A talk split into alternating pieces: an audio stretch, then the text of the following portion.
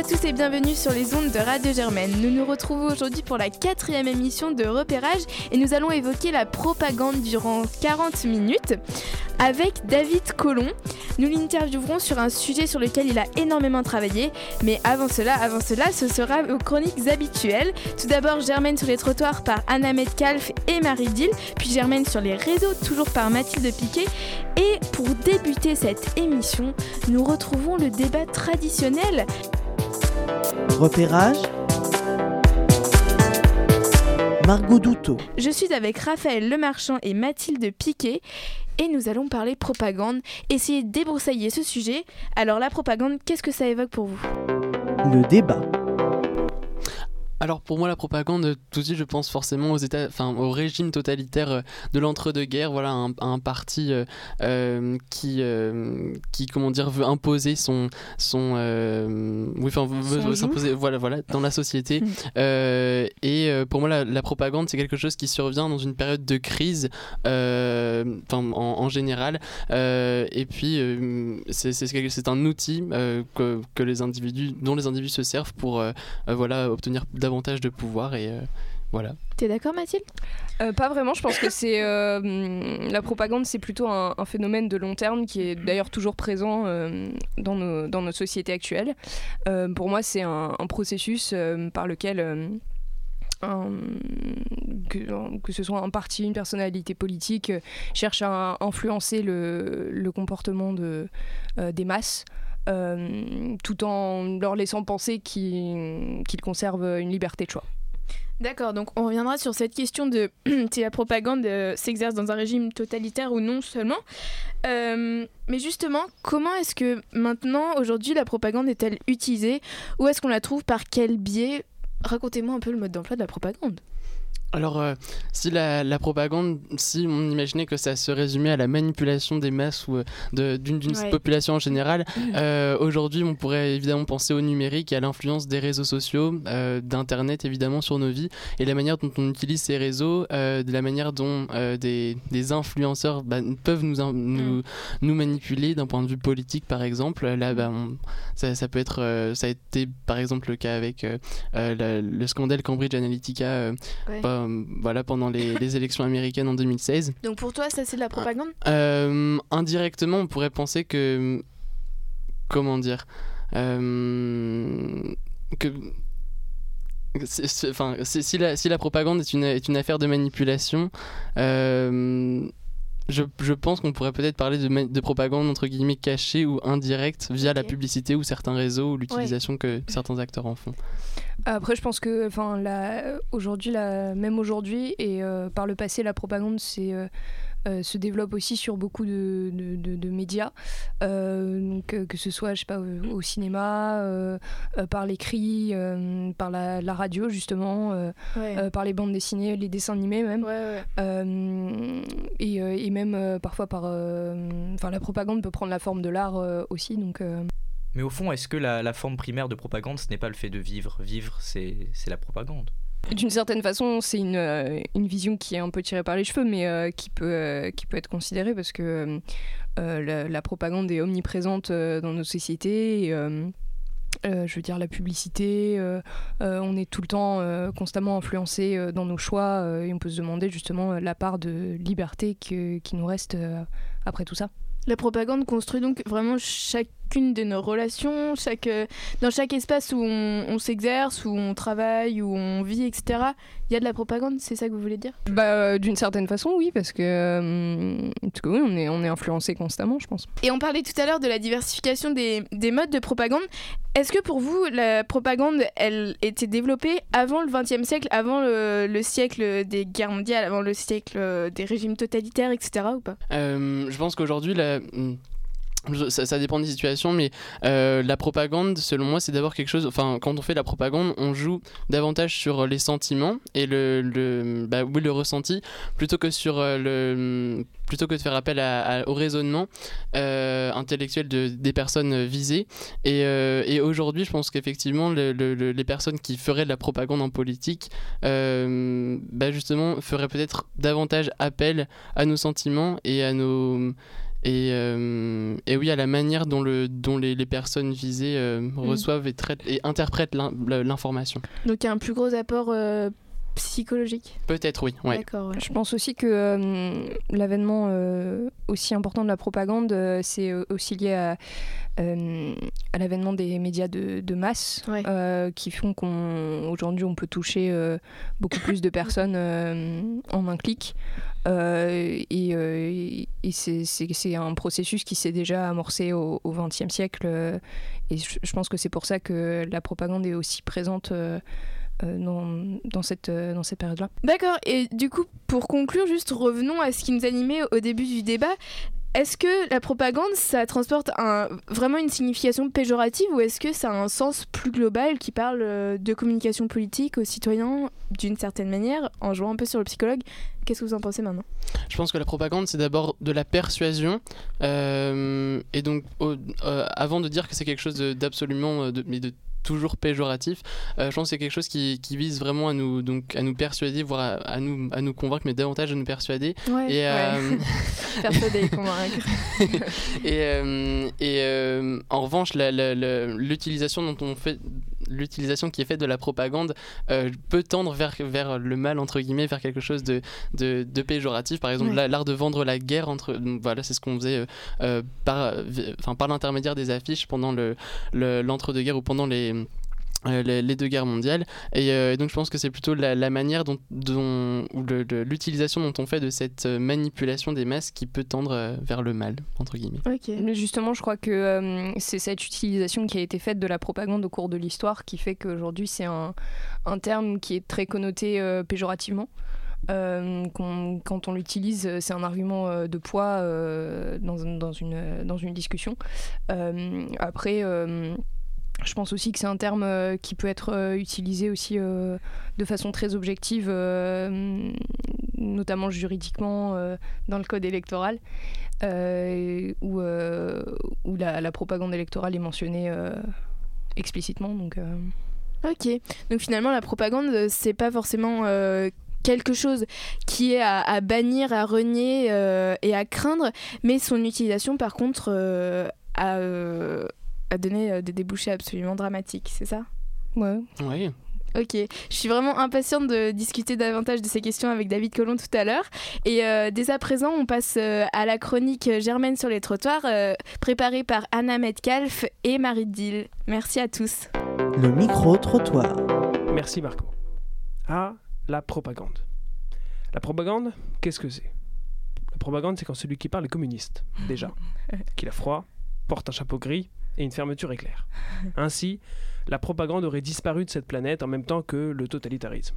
Ou ne concernerait encore que les infimes parties du monde où l'État contrôle encore les médias, comme la Chine par exemple, 1,4 milliard d'habitants, ou à peu de choses près le plus grand pays du monde, la Russie. Par ailleurs, la propagande d'État, ce n'est peut-être pas que réciter un discours officiel, c'est aussi censurer un discours dérangeant. Comment? Ça existe encore de nos jours, que l'on ne puisse pas parler librement, demander au prix Nobel de la paix mort en prison en Chine, ou à ce bloqueur saoudien condamné à mille coups de fouet. Pourtant, avec les réseaux sociaux, la propagande s'est bien transformée depuis sa glorieuse époque des années 30. Alors, qu'est-ce que c'est aujourd'hui vraiment la propagande? On est allé demander ce que vous, vous en pensiez, peuple de Paris. On écoute le micro-trottoir. C'est quoi pour toi la propagande aujourd'hui? La propagande aujourd'hui, alors déjà la propagande, qu'est-ce que c'est? La propagande, c'est euh, pour moi euh, l'idée de d'inculquer euh, une pensée dans l'esprit des gens euh, sans qu'ils le sachent. Euh, par exemple, en mettant un, film et en... quand tu as un film, et ben tu, ça va. Et aujourd'hui, la propagande, c'est quoi? C'est Combini qui fait un partenariat avec Coca-Cola pour euh, dire que le, sport c'est super cool alors qu'en vrai Coca-Cola et ben c'est pas très productif pour faire du sport. C'est tous ces, ce genre de partenariats qui sont pas qui véhiculent pas forcément une idée mais qui euh, plutôt euh, véhiculent les images de marque qui ont rien à voir là-dedans. Donc tous les partenariats pour moi c'est de la propagande. C'est un moyen d'endoctriner les gens et de leur faire penser une idée qui n'est pas la leur. C'est la Russie. Euh, je pense que c'est quand on essaye d'imposer une idée à quelqu'un euh, par euh, tous les moyens possibles et imaginables, genre par l'éducation pour les jeunes enfants, on les éduque à penser d'une certaine manière, ou euh, quand juste on, je sais pas, on, met des éléments dans le quotidien des gens qui les rappellent toujours à, une même idée et qu'on essaie de leur mettre ça dans le crâne par plein d'éléments assez subtils. C'est pas forcément du, lavage de cerveau, on va dire assez officiel, mais c'est plutôt hyper hyper subtil. Ça va être que des, éléments. Bah, par exemple, forcément, la propagande, on pense, je sais pas, au régime naziste ou, euh, je sais pas, au, communisme en URSS ou ce genre de choses où on avait justement euh, des grandes affiches, des films qui étaient tournés. en fait, c'est comme si on dissimulait la vérité ou qu'on la transformait pour, euh, en fait, au, enfin, au, service d'une idée qu'on va essayer d'imposer aux gens malgré leur propre opinion. Si tu étais dictateur, aujourd'hui Qu'est-ce que tu utiliserais comme moyen de propagande? Enfin, Qu'est-ce que tu ferais, véhiculerais comme message et qu'est-ce que tu utiliserais comme moyen? Euh, Je prendrais des selfies avec des stars euh, connues, genre euh, Kanye West ou des joueurs de foot comme Mesut Özil. Et je dirais, regardez, ils sont potes avec moi, alors vous devez être potes avec moi. Je ferais taire les gens qui pensent autre chose que moi, c'est-à-dire je les tuerais. Ensuite, bah, je les tuerais, mais méchamment, genre des trucs sanglants. Après, ensuite, je utiliserai les réseaux sociaux. Je supprimerai tous les comptes qui ne me soutiennent pas. De la vraie propagande, quoi. Bah, de la propagande, euh, mais de la censure, quoi. Despotique. Les réseaux sociaux, à fond, à fond, à fond. Et quel message? J'en sais rien. Euh, j'espère que ça n'arrivera pas. Euh, je sais pas, je, pense que j'aimerais bien imposer, mais je sais pas si ça s'impose en fait, mais j'aimerais bien imposer justement le fait de. Je sais pas, de. de... c'est con parce que ça va pas du tout avec le dictateur, mais d'imposer aux gens justement le respect de, d'une manière différente de penser, mais en même temps, ça ne peut pas s'imposer par la propagande. Du coup, c'est hyper. Tu serais pas euh, dictateur. Je, je, pense que ce serait compliqué. Et voilà. Comme vous l'aurez compris, on n'est plus dans le régime nazi ou naziste, ai-je cru entendre, comme le dit la première intervenante. C'est plus du lavage de cerveau officiel, mais, comme elle le dit, de nos jours, c'est un truc plus subtil. Les Parisiens parlent de dissimuler la vérité. Ça vous rappellera peut-être les fake news dénoncés par euh, celui qui vient de perdre la Chambre des représentants, ou lorsque ce même président Trump avait tout bonnement inventé un attentat en Suède il y a un peu plus d'un an. Bref, on voit que tout le monde n'a pas la même vision de la propagande. Ce qui peut passer pour un simple partenariat commercial pour les uns devient la nouvelle forme accrue de propagande de nos jours pour les autres. En tout cas, pour tous, c'est bien sur les réseaux sociaux que se situe entre autres, la nouvelle propagande, prendre des selfies avec Kanye West, nous dit un intervenant, qui pense peut-être lui aussi à notre président américain à la crinière de feu préféré, qui s'est effectivement affiché avec le rappeur. Utiliser les moyens communicatifs d'aujourd'hui, non pas pour convaincre, c'est-à-dire utiliser sa raison, mais au contraire pour persuader, c'est-à-dire utiliser leurs émotions, leur goût ou leur peur. Bref, comme le résume un passant, Margot, la propagande, c'est la Russie. Merci Benjamin Olivier, c'était ton premier passage sur les ondes de Germaine pour le micro-trottoir. Merci beaucoup et euh, à la prochaine émission j'espère. Dès maintenant on passe euh, à la chronique sur les réseaux de Mathilde Piquet. Très bonne écoute, vous êtes toujours sur Radio Germaine. Germaine sur les réseaux. Une des caractéristiques principales de la propagande, c'est sa capacité à s'adapter à tous les supports. Affiches, cinéma, radio, télévision, livres, dessins, bande dessinée et j'en passe. La propagande s'adapte. La propagande est là, la propagande est dans les campagnes, elle est dans les villes, la propagande est sur les réseaux sociaux, pour citer Marine Le Pen d'ailleurs. Mais comment est-elle employée et modifiée sur cette nouvelle plateforme? Avant tout, c'est un terme énormément utilisé et galvaudé par les utilisateurs. Beaucoup l'emploient comme un contre-argument pour protester sur des sujets politiques. Par exemple, dimanche soir, M6 diffuse son dernier numéro de Zone interdite sur les véganes. Sur Twitter, le hashtag se retrouve rapidement en tendance et de nombreux internautes critiquent l'approche de l'émission, à l'image de Vincent Aubry, militant pour la cause animale. Zone interdite, titrée La révolution végane, sur deux heures d'émission, on n'a vu qu'un seul animal, censure des images d'abattoirs et propagande pro-artisan boucher. De son côté, Cédric Rivesso, militant de Valérie Pécresse, critique une séquence de l'émission en ces termes. Une élue et prof Europe Écologie Les Verts qui fait intervenir des militants véganes dans sa classe pour faire de la propagande et du bourrage de crâne à des petits, c'est incroyable qu'un truc pareil soit autorisé. Deux opinions contraires sur ce sujet se manifestent donc grâce aux mêmes termes, situation plutôt paradoxale. Mais il n'y a pas que les téléspectateurs de zones interdites qui utilisent la propagande comme argument. Les politiques apprécient particulièrement s'attaquer à coups de tweets assassins dont toute la légitimité réside dans la simple mention de ce mot poétique à quatre syllabes, propagande. Le dernier sujet de discorde, la préparation aux élections européennes. Premier couac, la publication d'une vidéo gouvernementale sur l'Europe et les thématiques d'immigration ce week-end. Ladislas Poniatowski, sénateur républicain de l'heure, demande, je cite, à la haute autorité pour la transparence de la vie publique d'inclure dès maintenant le coût du clip de propagande du gouvernement dans le compte de campagne de la liste LREM aux élections européennes. Du côté de Nicolas Bay, on réagit au sondage IFOP sur les intentions de vote aux élections européennes de 2019. La propagande est encore une fois utilisée comme outil de critique du gouvernement qui, selon le militant Rassemblement national, aura beau multiplier les clips de propagande à la gloire de Bruxelles avec l'argent du contribuable, ce sondage montre que la vraie dynamique est du côté des peuples qui croient en une Europe des nations libres. Sur les réseaux sociaux, la propagande est donc associée à communication politique. Et puisqu'on s'intéresse aujourd'hui à la propagande dans l'histoire, j'ai cherché d'éventuels postes sur la manipulation des masses pendant la Première Guerre mondiale. Rien. Pendant la Seconde, rien non plus. Pendant la guerre froide, rien. Les réseaux sociaux sont donc bien dans l'instantanéité. L'histoire est en réalité mentionnée comme argument de poids pour donner encore plus de légitimité à un terme déjà chargé historiquement. Par exemple, un compte nationaliste, nommé Oui, réveillez-vous, réagit à un article du Figaro sur la commémoration du centenaire de 1918 par Emmanuel Macron en ces termes. Les deux guerres mondiales ont montré la nécessité d'une Europe unie. En clivant les élections européennes sur les progressistes et extrémistes, vous faites le contraire en scindant volontairement l'Europe. Arrêtez votre propagande, n'oubliez pas l'histoire. Mais les réseaux sociaux ne sont pas simplement un lieu de communication où la propagande n'est qu'un argument politique. Internet voit également proliférer une propagande réelle. En 2017, Facebook et Twitter ont admis avoir vendu des espaces publicitaires à de faux comptes russes pendant la campagne présidentielle américaine.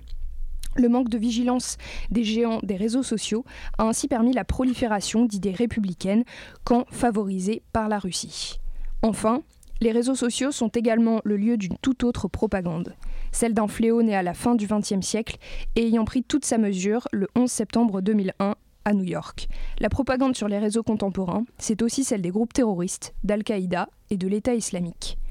La propagande sur les réseaux sociaux, c'est, en résumé, un argument politique galvaudé par les citoyens et les personnalités politiques, mais aussi un outil de manipulation des masses de plus en plus complexe à contrôler.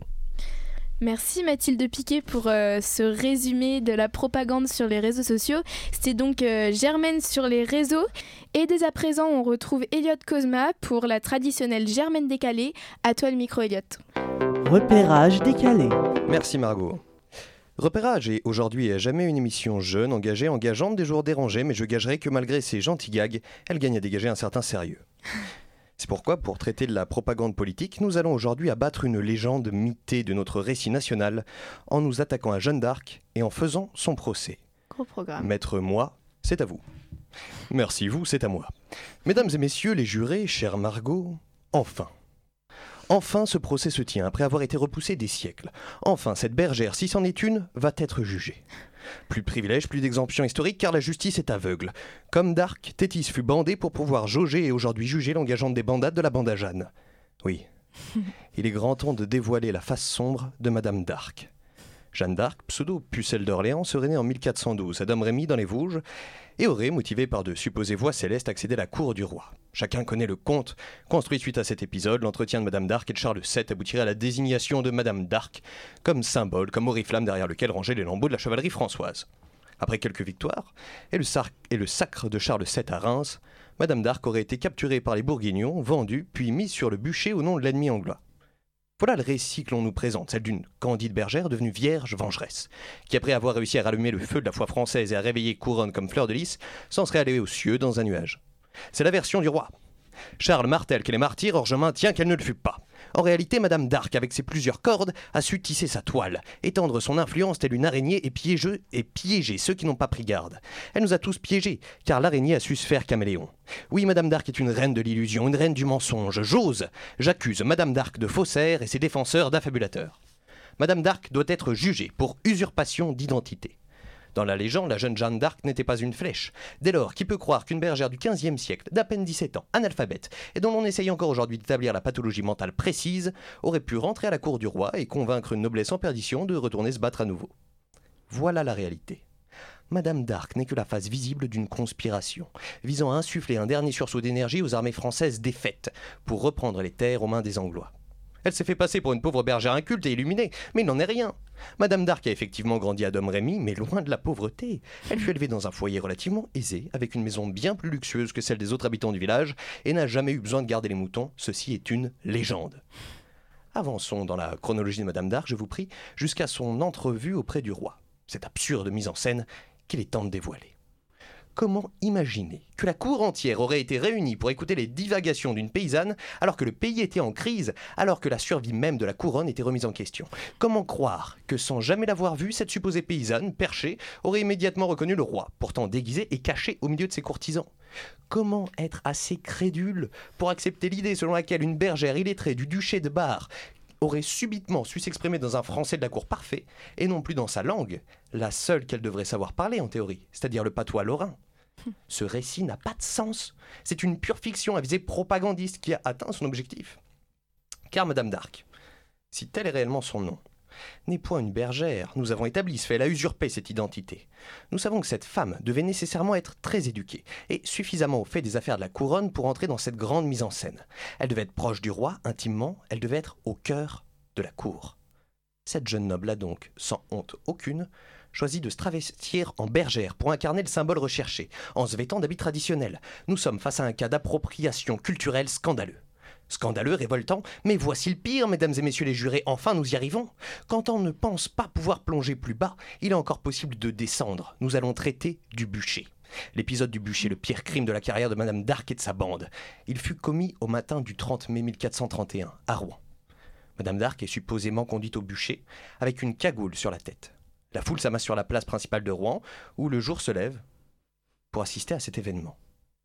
Or, sous la cagoule, ce n'est nullement Madame d'Arc. L'intérêt de la cagoule fut de dissimuler l'innocent sacrifié, car oui, une jeune noble ayant joué la comédie n'allait pas mourir par les flammes comme une sorcière. C'est un pauvre paysan, purement simple d'esprit qui fut substitué, assassiné à sa place. Madame d'Arc est donc aussi et surtout sournoise complice d'associations de malfaiteurs. Malfaiteurs qui ont habilement manipulé la foule pour que cette dernière voie dans l'innocent brûlé vif la naissance d'un prophète, d'un symbole. De plus, Madame d'Arc s'est rendue coupable d'empoisonnement en enfumant une place pleine de simples passants qui furent intoxiqués par la fumée. Et l'on sait assez l'appeler qu'hélasement ce temps, nulle ventoline ne venant délivrer les vilains. Et comme Bourville veut mon vélo, on peut s'interroger, sachant ça, sur les performances réalisées à l'époque pendant le Tour de France. En définitive, mesdames et messieurs les jurés, la partie plaignante, c'est non seulement vous, mais c'est aussi moi, c'est nous, mais c'est le monde entier, car l'ultime bravade de Madame d'Arc fut de participer activement au réchauffement climatique. Oui, le coût écologique d'un auto-da-fé est indécent, et l'empreinte carbone de ce crime doit être dénoncée. Enfin, et j'en conclurai. Jeanne, si l'on m'oppose qu'on ne devrait point déranger les morts, je répondrai que Madame d'Arc, maintenant jugée, peut aller reposer en paix, et lui dirai même directement Dark, va, dors. What a Dark Chronicle Merci Elliot Et dès à présent, on passe à la seconde partie de cette émission. L'invité de repérage. Je me tourne maintenant vers un professeur célèbre à Sciences Po, un historien de notre époque et aujourd'hui un auteur, puisque son ouvrage Propagande, la manipulation de masse dans le monde contemporain sort en janvier aux éditions Belin. Bonjour David Colomb, comment allez-vous? Je ne reconnais pas tout à fait ma présentation que vous venez de faire, mais en tout cas, je, la trouve très aimable. Je vais bien, je vous remercie. Comment va notre monde de votre regard d'historien? Écoutez, notre monde euh, va bien, euh, pour autant qu'on le regarde avec des yeux euh, et un filtre sur les yeux. Mais euh, quand on se penche d'un peu plus près, on a quand même quelques sujets d'inquiétude. Lesquels aujourd'hui? Ah bah écoutez, je crois qu'il y en a beaucoup et la propagande est l'un d'entre eux. Euh, je considère en effet que nous sommes entrés dans l'âge de la propagande totale, mhm. c'est-à-dire une propagande à laquelle on ne peut pas échapper, depuis que nous avons tous autour de cette table, et euh, nous sommes 2 milliards, 2 milliards d'individus sur Terre, nous avons tous un portable, un smartphone qui nous expose euh, pratiquement en permanence à la mm. propagande. Une propagande qui est de plus en plus ciblée, personnalisée, et une propagande enfin qui est d'une redoutable efficacité, puisqu'elle se nourrit de toutes les avancées euh, scientifiques, et notamment euh, récemment des sciences cognitives, et de toutes les sciences qui ont été, comment dire, boostées par mm. l'imagerie cérébrale. On y reviendra bien sûr à la modernisation de ce sujet que vous avez beaucoup étudié. Kenza, une première question peut-être pour présenter Monsieur Colomb. Alors l'année dernière, vous donniez à Sciences Po un cours qui est intitulé Propagande et persuasion de masse. Pourquoi la propagande a-t-elle toujours été une affaire de sentiments et de ressentis plutôt que de raison et de raisonnement au niveau des individus? Ah, c'est une très bonne question. En fait, euh, tout simplement parce qu'on considère que seuls les autres font de la propagande. À partir du moment où vous considérez que la propagande est euh, dotée d'une connotation péjorative, que vous considérez que la propagande ne concerne que des régimes autoritaires ou euh, des personnes potentiellement autoritaires, vous ne voyez pas la réalité de la propagande, c'est-à-dire quelque chose qui euh, touche l'ensemble de nos sociétés de masse, qui caractérise l'ensemble de la communication et dépasse de très loin ce, cadre restrictif. Euh, alors, Monsieur Colomb, la propagande, selon vous, a-t-elle déjà servi autre chose qu'une idéologie? Oui, elle sert nécessairement euh, tout autre chose qu'une idéologie. Ça fait partie des idées reçues, pardonnez-moi, hein, mais sur, la propagande. Au fond, l'idée qu'elle euh, aurait pour but de modifier les idées des individus. La plupart du temps, la propagande vise à agir sur les attitudes, les comportements au sens le plus large. Euh, nous, sommes, nous enregistrons cette émission le 4 novembre. Aujourd'hui, la propagande aux États-Unis sur les réseaux sociaux 5 novembre, pardon. C'est de la propagande, euh, c'est une intox Non, j'aimerais bien être encore le 4. Euh, nous sommes, nous sommes aujourd'hui le 5 novembre, donc, mhm. et, euh, aujourd'hui sur les réseaux sociaux aux États-Unis, un des enjeux essentiels de la propagande est de dissuader certains électeurs d'aller voter, en l'occurrence les mhm. électeurs démocrates souvent, et d'encourager d'autres à aller voter. Vous voyez bien qu'il ne s'agit pas de modifier leur idéologie, mais d'agir sur leur comportement. C'est très intéressant ce que, vous, ce que vous venez de dire. On parlait de politique et euh, pour notre première mission, je ne sais pas si vous le savez, mais on a accueilli Gaspard Ganzer. Alors, euh, quelle différence vous faites entre la communication politique et la propagande? Il y en a une? Alors, les communicants considèrent qu'il y en a une. Oui. L'appellation de communication politique et plus largement de relations publiques est née dans les années 20 d'une volonté de la part euh, d'un certain nombre de communicants de se distinguer précisément de ce qui était fait euh, par euh, des propagandistes de régimes autoritaires. Mais sur le fond, l'objet est le même. La propagande est une science appliquée qui vise un objectif pratique, agir sur les conduites des individus et qui se nourrit pour ce faire de techniques issues de la recherche fondamentale quand il s'agit de propagande, est-ce que vous pensez que le support utilisé est plus important, voire aussi important que le message en fait qu'on veut véhiculer. Vous faites référence à Marshall McLuhan. Mm. Effectivement, euh, medium is the message. Oui, il ne fait aucun doute que euh, nous sommes entrés aussi dans un nouvel âge de la propagande parce que le support a changé. Et euh, aujourd'hui, ce à quoi nous assistons, c'est à une propagande numérique, une propagande algorithmique ou une propagande cybernétique euh, qui présente de nouveaux enjeux, précisément parce qu'elle s'appuie sur des supports qui permettent d'aller dans les deux sens, c'est-à-dire d'émettre mais aussi de recevoir et d'avoir un, retour sur ce qui est émis, de pouvoir mesurer en temps réel l'impact de, de, la propagande. Et c'est extrêmement nouveau. Une autre nouveauté liée au support euh, des nouvelles technologies, c'est la personnalisation et euh, la, possibilité d'agir sur euh, les filtres euh, des réseaux sociaux notamment. Alors, quand il s'agit de, de, faire de la propagande, faire de la propagande, est-ce que c'est seulement manipuler? C'est une grave question. Euh, bien évidemment que non. Euh, heureusement, à l'origine du mot propagande, il y a la congrégation par la propagande affidée. Au fond, l'idée que la propagande, c'est d'abord la propagation de la foi. Et euh, faire de la propagande, c'est aussi énoncer des idées pour le bien commun bien évidemment, mais euh, il serait euh, réducteur de considérer que la propagande ne fait que le bien, tout comme il serait réducteur de considérer qu'elle ne fait que le mal. Donc pour vous, la propagande n'est pas qu'une affaire de régime autoritaire, euh, d'après ce que vous avez dit sur la communication politique, sur ce qu'elle peut apporter. C'est pas négatif la propagande? Le mot a une connotation péjorative. Énormément. Mais il n'a pas eu toujours cette connotation péjorative.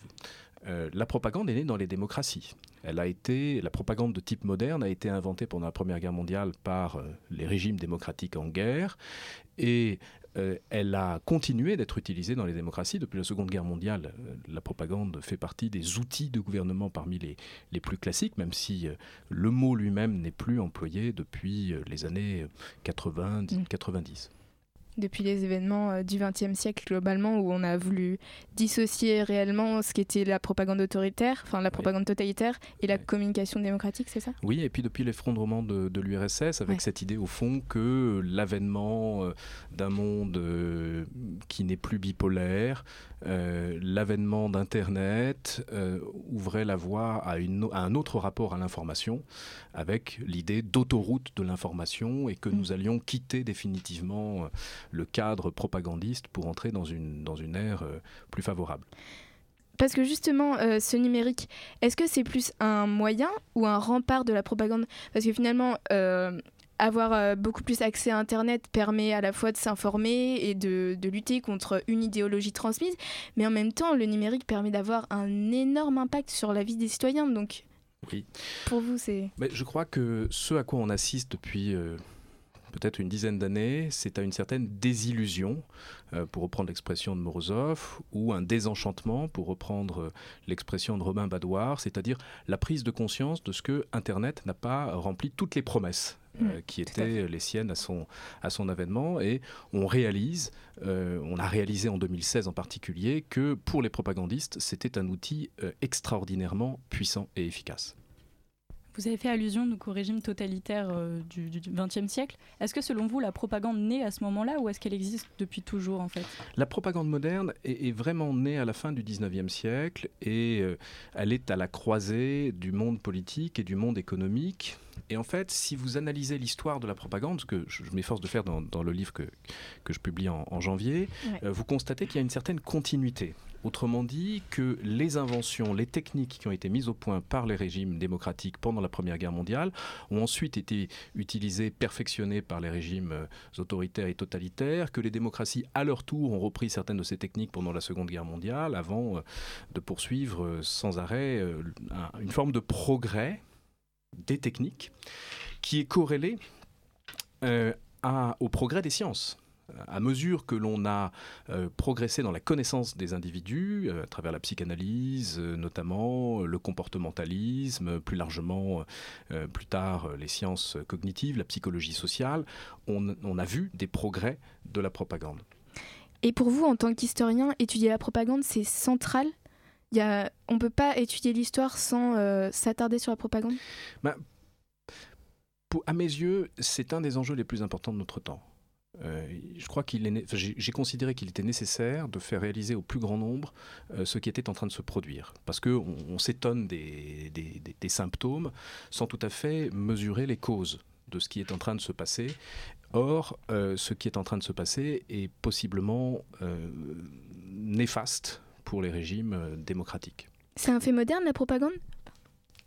C'est euh, la propagande de masse est un fait moderne. Elle, est, euh, elle, elle naît avec ce moment que vous étudiez en première année à Sciences Po, où euh, les masses font leur entrée dans la vie politique, où il est nécessaire de les encadrer, où il est nécessaire de les conduire vers les urnes, où il est nécessaire de les engager dans des guerres comme la Première Guerre mondiale, mmh.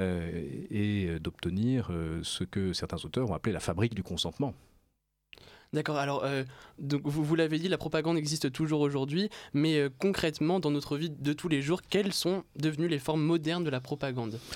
Oula, elles sont trop nombreuses pour être énumérées euh, dans le cadre de cette émission, mais euh, vous êtes euh, quotidiennement exposé à, des formes, de, propagande. Vous savez, une des particularités des, des réseaux sociaux, c'est qu'ils sont particulièrement bien adaptés pour mettre en œuvre une propagande redoutablement efficace qui s'appuie sur l'influence qu'exercent sur nous les gens qui sont proches de nous proches parce qu'ils nous ressemblent, proches parce que nous partageons des centres d'intérêt, proches parce que nous partageons des idées politiques ou philosophiques. Et euh, vous vous êtes sûrement surpris un jour à euh, retweeter euh, quelque chose qui avait été publié par un de vos amis ou partagé sur Facebook avant de réaliser que ce que vous retweetiez ou ce que vous aviez partagé n'était pas vrai ou servait des intérêts mm. cachés et vous aviez été à votre insu manipulé. C'est ce qui se passe au quotidien. Vous avez mentionné euh, tout à l'heure la propagande de masse. Est-ce que euh, la propagande, c'est forcément un phénomène justement de masse ou ça peut être quelque chose de beaucoup plus ciblé, euh, ou ces deux idées qui vont forcément ensemble? Vous ne posez que des excellentes questions. C'est gentil, merci. en fait, euh, la, la propagande cible l'individu dans la masse. Elle ne cible pas l'individu en tant que tel. Elle ne cible pas la masse en tant que telle, mais c'est Jacques Ellul qui l'a euh, le premier énoncé clairement euh, au début des années 60.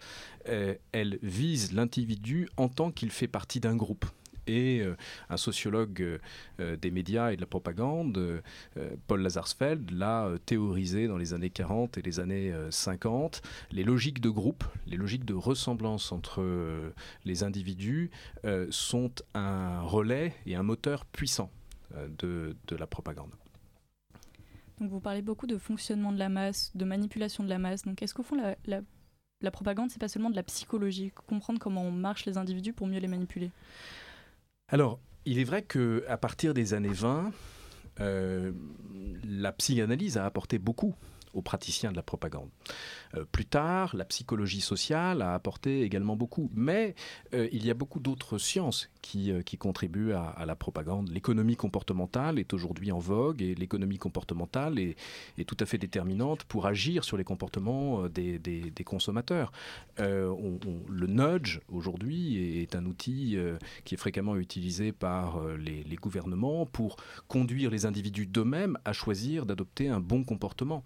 Nous sommes en présence là euh, d'apports cumulés des différentes sciences et euh, plus récemment euh, les, sciences cognitives et, les neurosciences ont permis de franchir un cap décisif à partir du moment où on ne s'est plus contenté d'une analyse au fond théorique et où l'on a pu la croiser avec une approche empirique en voyant très concrètement quel, quel, impact a sur le cerveau tel ou tel type de message. Mathilde Piquet, une question euh, euh, Oui, je, voulais revenir sur le, euh, fait que la propagande se déploie sur de multiples supports. que ce soit le papier, le cinéma, la télévision et aujourd'hui les réseaux sociaux. Est-ce que il y a certaines euh, spécificités à, chacune de ces, de ces applications ou euh, est-ce que la, propagande, euh, au fond, conserve une essence c'est encore une fois une très très bonne question. vous ne posez que des très bonnes questions. c'est extrêmement stimulant pour l'esprit. En fait, vous avez des médias, des médias froids comme les appelait Marshall McLuhan. Le média froid est celui qui fait appel à un effort cognitif. Le journal est un média froid. Vous aviez des médias chauds qui, eux, ne supposent pas cet effort cognitif. Et euh, il est certain qu'aujourd'hui, euh, Internet et les réseaux sociaux véhiculent davantage d'images, de vidéos, de sons, comme nous le faisons euh, ici. Et avec plaisir. et avec grand plaisir, que de textes.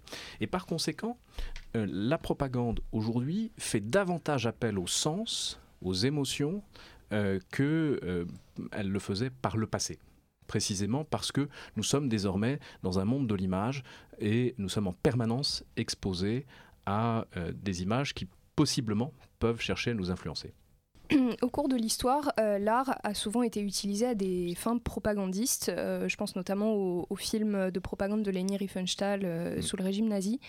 et justement, dans sa dans sa défense lors de son procès après la Seconde Guerre mondiale, elle avait utilisé l'argument selon lequel ces œuvres n'étaient pas des œuvres de propagande, mais bien des œuvres d'art. Et à, partir de quel moment un outil de propagande devient euh, une œuvre d'art et où est-ce que vous situez la, frontière entre ces deux termes? Vous savez, les propagandistes se sont toujours appuyés sur euh, les courants artistiques les plus novateurs. Et euh, toutes les avant-gardes artistiques ont à un moment ou à un autre été intégrées dans des campagnes soit politiques, soit des campagnes marketing ou commerciales, de sorte qu'il n'existe pas d'art qui est échappé à l'influence de la propagande. Même ceux qui apparemment en étaient le plus, le plus éloignés. Vous prenez l'art abstrait euh, dans, les années 50 euh, et, 60. En apparence, c'est un art dépolitisé, mais précisément parce qu'il est dépolitisé et qu'il est tout à fait distinct de l'art euh, réaliste soviétique, mm. et parce que c'est un art américain, il a été secrètement encouragé par la CIA, précisément dans une perspective qui était une perspective de propagande. Donc il n'existe pas d'art qui échappe à la propagande. Alors, Monsieur Colomb, vous êtes historien. Euh, qui serait pour vous la meilleure incarnation de la propagande dans l'histoire, à l'échelle française d'abord, et puis peut-être euh, à l'échelle européenne ou mondiale? C'est une question large. hein. Alors ça, c'est une question euh, très difficile parce que, euh, hélas, nous n'avons pas eu en France de, de grands théoriciens de la propagande. Euh, la propagande n'est pas née en France et euh, les praticiens de la propagande ont rarement euh, atteint le degré de, sophisti- de sophistication atteint par les propagandistes américains et dans une moindre mesure britanniques ou russes ou chinois. On pourrait citer le créateur euh, de Publicis euh, en 1926, Marcel Bestein-Blanchet, qui a certainement été celui en France qui a le plus associé les acquis euh, du, du marketing à l'exercice des campagnes politiques, mais je n'en vois pas d'autres en France. Ailleurs dans le monde, mon préféré est Édouard Bernays. Euh, qui c'est pas pas très original, mais c'est euh, un homme absolument euh, absolument fascinant, qui avait entre autres particularités d'avoir été le, deux fois le neveu de, de Freud par son père et par sa mère, et d'avoir eu une foi inébranlable en lui-même et la, la volonté de de diffuser une bonne parole dans tous les milieux, aussi bien politiques euh, qu'économiques ou industriels ou, sociaux. Son ouvrage Propaganda, qui est aujourd'hui encore un best-seller, est un livre assez, assez fascinant de ce point de vue-là. Vous y voyez du génie dans la propagande? Je vois du génie, et c'est ce que j'explique aux étudiants, euh, euh, mes- étudiants en master euh, communication. Je vois du génie dans la capacité qu'ont eu certains individus, hommes ou femmes, à intégrer les acquis des sciences pour les mettre au service d'une communication de type moderne. Et oui, il y a, euh, il y a du génie euh, chez, chez les uns et chez les autres, même si malheureusement, euh, ce génie est trop souvent mis au, au service d'autre chose que le bien commun. C'est un génie machiavélique. Et malheureusement, c'est souvent le cas, puisque le, le moteur de la guerre propagandiste, ça reste l'argent. Donc on va vous poser une question un petit peu plus personnelle maintenant. D'où vous vient cet intérêt, cette passion pour la propagande? Qu'est- Qu'est-ce qui est né euh, chez vous? Ben, ça fait quelques années que j'enseigne euh, l'histoire des, médias, l'histoire euh, de l'image, et euh, on, m'a proposé il y a quelques années de, me pencher sur ce sujet, ce que j'ai fait volontiers. Il se trouve qu'en 2016, euh, il y a eu le Brexit, il y a eu l'élection de Donald Trump, il y a eu aussi la naissance de ma fille. Et quand ma fille est née, je me suis posé un certain nombre de questions sur que faut, déjà comment changer une couche, euh, et ensuite, et ensuite, euh, quel type d'éducation euh, euh, prévoir pour elle. euh, et je me suis beaucoup penché sur ces questions avec inquiétude quant à l'avenir euh, du monde dans lequel évoluerait ma fille. Et de fil en aiguille, euh, cette passion m'a conduit à la conviction qu'il fallait que je, je- je- je fasse un livre. On étudie l'histoire euh, par rapport en réaction à des faits personnels? Je ne sais pas, je ne peux pas euh, répondre de façon générale. Euh, vous, me qualifiez d'historien, j'aurais du mal, pour ma part, à me qualifier comme tel. Je suis curieux de tout. Et en fait, euh, dans mon livre, il y a euh, autant de, références euh, de psychologues et de sociologues que de références euh, historiques à proprement parler. Euh, ce qui m'a vraiment intéressé, c'est précisément le fait que la propagande est à la croisée de tous ces, acquis euh, scientifiques. Et vous savez, à Sciences Po, où on a euh, pour principe euh, de s'appuyer sur les sciences sociales pour comprendre les enjeux du monde contemporain, euh, on a avec la propagande un sujet parfait pour ce faire, puisque la propagande fait appel aussi bien euh, à l'histoire, à la sociologie, au droit qu'à euh, qu'à l'économie. Cette curiosité, vous la ressentez à Sciences Po encore De la part des étudiants? Ah oui, je, je la ressens dans euh, le- les inscriptions à mes, mes cours euh, et je la ressens aussi dans, dans l'intérêt manifesté par les, les étudiants euh, pour ces, pour ces sujets, dans la qualité des travaux qui sont, qui sont rendus. Il y a une prise de conscience, très certainement, euh, du, des risques que fait poser cette euh, propagande de type moderne sur euh, le devenir de nos, de nos démocraties. Et plus globalement dans la société, est-ce qu'il y a encore un, un intérêt pour, euh, pour ce sujet et euh, une conscience là aussi des, des enjeux de cette propagande? Je ne le sais pas. Je ne le sais pas. Je, je, Vous ne vivez pas dans la société Je vis dans la société, mais je, je ne m'appuierai pas sur mon, mon ressenti, pour émettre un jugement général. Euh, je, pourrais peut-être mieux vous répondre après, après la sortie du livre en janvier, mais euh, ce, qui, ce qui est certain, c'est que j'ai envie de faire partager euh, cet intérêt avec le plus grand nombre de personnes et puis encourager une réflexion sur, sur la propagande, ses dangers et ses enjeux. David Colomb, vous sortez euh, Propagande, la manipulation de masse dans le monde contemporain en janvier, donc aux éditions Belin. Et je voudrais conclure cette interview par une dernière question. Est-ce que vous auriez une phrase qui vous touche et qui vous transcende, qui pourrait changer votre esprit, ou alors un fait à part la naissance de votre fille qui vraiment euh, a transformé votre esprit et que vous prenez pour la propagande personnelle? Ah, c'est certain. Euh, c'est une phrase de, de Raymond Aron euh, la guerre est une, affaire de volonté, n'est vaincu que celui qui se reconnaît comme tel. Et c'est une phrase que vous pouvez appliquer à peu près tous les éléments de votre vie. Euh, euh, l'examen d'entrée à Sciences Po est une affaire de volonté, n'est vaincu que celui ou celle qui se reconnaît comme tel. les, les, partiels sont une affaire de volonté. voilà, c'est une forme d'endoctrinement qui est très efficace. Merci pour ce petit endoctrinement, euh, David Colomb. Merci, aussi à Kenza Mehdi, à Raphaël Lemarchand, à Mathilde Piquet et à très bientôt sur Radio Germaine. Retrouvez-nous sur tous les réseaux. Merci David Colomb. Merci à vous. Repérage Margot Douteau.